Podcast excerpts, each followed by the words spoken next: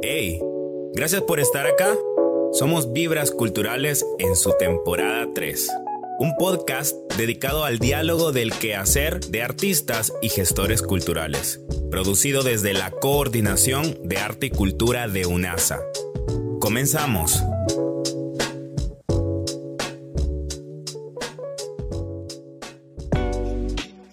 Bienvenidos a su podcast Vibras Culturales en su temporada número 3. Hoy me acompaña Denery Hueso. Bienvenido. Buenas tardes.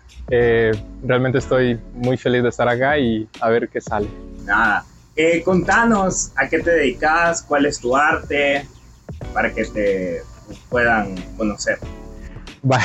Yo soy bailarín de danza folclórica este, empírico, porque todavía no he tenido la oportunidad de estudiar eh, danza folclórica.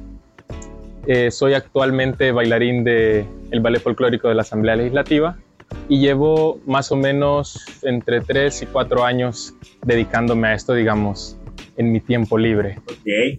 Eh, hace unos días, específicamente el 22 de agosto, sé que se celebra el Día Internacional del Folclore y desde tu ejercicio, desde tu práctica, ¿por qué es importante el folclore en un país? ¿Por qué es importante celebrar, eh, practicar y ejercer el folclore eh, dentro de un país, hoy por hoy, El Salvador?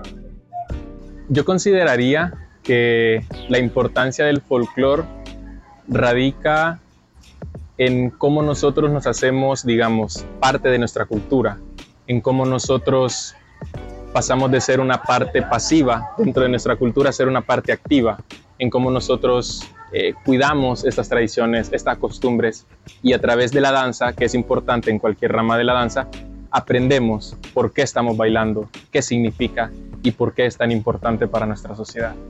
Fíjate que leyendo un poco, eh, yendo como a las definiciones de folclore y cultura, creo que existe una línea sumamente delgada pero el folclore creo que es un tanto más específico del rescate de, de todas estas expresiones culturales en general en formas específicas. Para ti, ¿por qué esta forma eh, llamada danza folclórica fue la que te atrapó? ¿Cómo fue que Deneri dijo hace cuatro años, la danza folclórica es el camino? bueno, realmente mi primer acercamiento con la danza fue tal vez el que la mayoría tiene con el folclore. Fue por salvar una materia. En los eh, actos cívicos, exacto. que ya casi va a ser septiembre. Sí, que ya se viene. Entonces, una maestra me dijo de que me podía ayudar en mi materia, pues si yo participaba en el acto cívico. Yo era el único varón que iba a bailar. Entonces, bailamos el torito pinto y yo fui el toro. Entonces, esa sensación que te da como bailarín, como persona, del conocer, de estar en un escenario representando algo que hasta ese momento era desconocido para vos, es un sentimiento diferente. Entonces surgió para mí la incertidumbre de qué podía ser este mundo, qué podía ser la danza, tal vez folclórica para mí. Entonces, posteriormente, tuve la maravillosa oportunidad de ver al Ballet Folclórico Nacional en el aniversario del teatro de aquí a Santa Ana. Y yo creería que ese fue el momento en el que yo dije, a esto me quiero dedicar, de ver eh, lo que en teoría es la cúspide de lo que podemos lograr como bailarines, fue lo que me motivó a decir, esto quiero ser, a esto me quiero dedicar, esto quiero hacer todos los días. En esos cuatro años, ¿cuáles han sido tus retos a poder afrontar, sortear y resolver en la práctica de bailar folclore?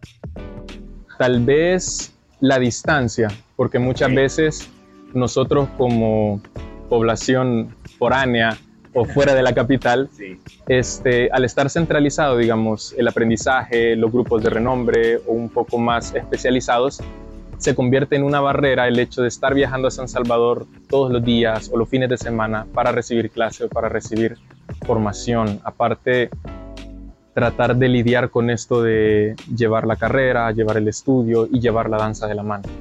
Yo creo que en general el centralizar las, los procesos formativos en el arte en general creo que es uno de los principales retos que tenemos los artistas para poder accesar a formación de calidad. Y aunque uno pues sí hace su proceso investigativo, práctica y reflexivo, no es lo mismo a estar en contacto con personas que tienen formación y pedagogía para esta enseñanza. A nivel general, ¿cuál crees que son los retos que enfrenta el folclore, la danza folclórica, en su ejecución a nivel país? Yo diría que el principal problema es la mentalidad, porque a veces tendemos a generalizar o encasillar la danza folclórica únicamente en estas cumbias que la gente pues tal vez porque no se ha dado la oportunidad de conocer o no ha tenido las posibilidades de conocer cree que son folclore y no forman parte de lo digamos de las danzas folclóricas que son en sí de nuestro país entonces tomarnos la tarea nosotros como bailarines nosotros como promotores de esta rama del arte de esta rama de la danza de enseñar qué es el folclore, qué son nuestras danzas folclóricas, por qué son nuestras danzas folclóricas, por qué vestimos estos trajes, por qué es así, no de otra manera. Y esa diferencia entre que pudiese ser representativa, por ejemplo, el sombrero azul, a que sea una danza folclórica, como puede ser las historias de Panchimalco, de Cuznahuat y Santo Domingo de Guzmán. E incluso en, en el folclore existen estas, y corregime si no es así, por favor, estas dos líneas de folclore y danzas costumbristas. Sí. Que a mí las danzas costumbristas en lo personal se me hace un relato tan mágico porque es bien teatral. Sí. Bien, te cuento con una danza, con una base musical, costumbres populares de mis pueblos eh, a través de una manera divertida, coloquial y cercana. Eh, hace poco también en redes sociales miraba que alguien explicaba que estos faldones que conocemos como, como, como nuestra, nuestros trajes típicos en realidad no son nuestros trajes típicos, sino que son españolizados. Claro. Entonces yo creo que el tema formativo y reflexivo y de educar a la población es vital para la práctica de el folclore. ¿Qué le dirías a los jóvenes que quieren practicar eh, danza folclórica en el país en pleno 2023? Principalmente que consuman teatro.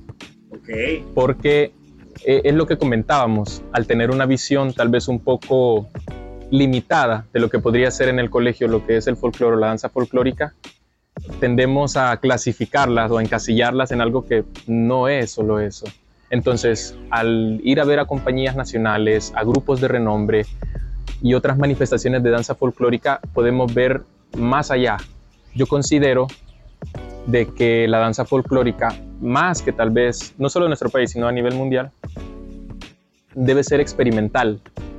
Entonces yo como bailarín de danza folclórica aprendo de mi folclore, de mis culturas, de mis raíces, no en escena, sino visitando Cuiznahuat, sino visitando este Texistepeque, Panchimalco, que es un lugar bellísimo. Entonces ahí es donde yo aprendo y hace ese ejercicio de de repente ir al parque del centro y ver a la gente ser parte de la estampa que nosotros tratamos de representar.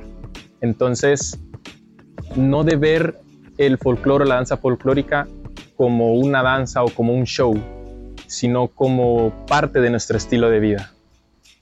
Yo creo que lo has dicho muy bien, creo que el folclore definitivamente es ese ADN impregnado que nos recuerda quiénes somos, dónde estamos y en definitiva nos da un mapa hacia dónde queremos llegar. Bueno, eh, gracias por acompañarnos en Vibras Culturales y quieres decir algo para cerrar. Son tuyas. Sí, este, agradecerle primeramente por invitarme, por estar aquí. Creo que estos espacios son realmente importantes e invitarlos.